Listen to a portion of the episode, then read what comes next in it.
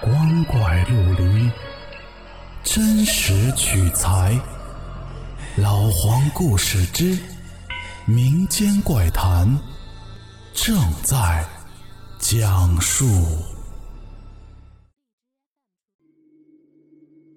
各位听友，晚上好，老黄是我。今天的故事叫《鬼酒店》。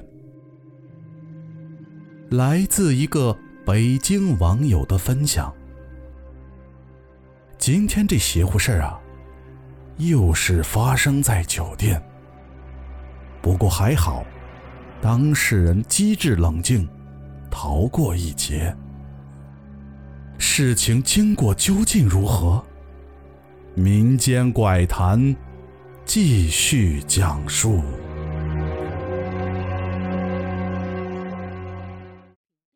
这是我的一个真实经历，我发誓，说谎遭雷劈。我是一个非常喜欢旅行的人，而且不认地儿不认床，不管飞机飞多久，都能一直睡，不管哪儿的宾馆酒店，躺下就着，从来没出过事儿，所以就放松了警惕。五一那会儿去了趟马来西亚，往年出游都会带上我老公送的玉佛项链啊、珠串之类的东西。这次跟老妈出去忘记带了，自己呢也没当回事儿。而在波德申，就撞到了我人生中第一个女鬼。那个酒店是一个小区公寓式的。好几栋楼一个大堂。进门插上电卡，怎么都没电。因为家庭式的酒店前台太远，时间也很晚，我就自己捣鼓了一会儿。半晌，终于有电了。进屋以后就觉得很空旷，还有点阴冷，而且，这感觉不怎么好。房间有一个很大的客厅，两间屋子，一间有卫生间，一间没有。两间屋子是对着的，中间呢还隔了一个公用的洗手间。虽然就两个人住，但还是选择了有洗手间的那间屋子。但我还是把对面屋子的房门。和自己住的房门都关好了，而且还上了锁。屋子里的充电设施都非常的不好。我充电的时候发现呢，每个插头都没电，气得我洗完澡就直接睡了。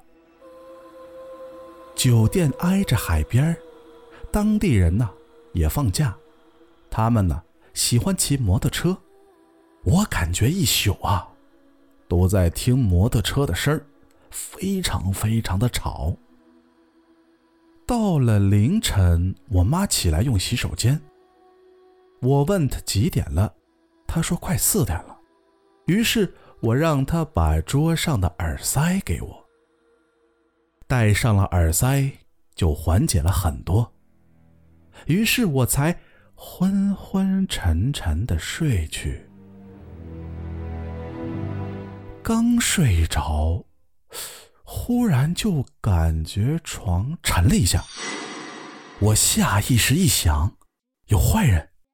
这时，我想睁开眼睛，但我发现我动不了了。我眼看一个白衣长发的女人，在我床围的左下往上爬呢。我想喊，我叫不出来。我当时就绝望了。万般无奈之下，我就念起了阿弥陀佛。我闭着眼，一直念阿弥陀佛，阿弥陀佛，阿弥陀佛，阿弥陀佛。当我感觉他马上就要爬到我脸附近的时候，瞬间没有了压迫感，我也能动了。这时，房门砰的一声撞击，一切又恢复了平静。第二天，我发现我锁好的房门居然开了。后来我在网上百度了马来西亚闹鬼的酒店，博德深有两家，而这家就是其中之一。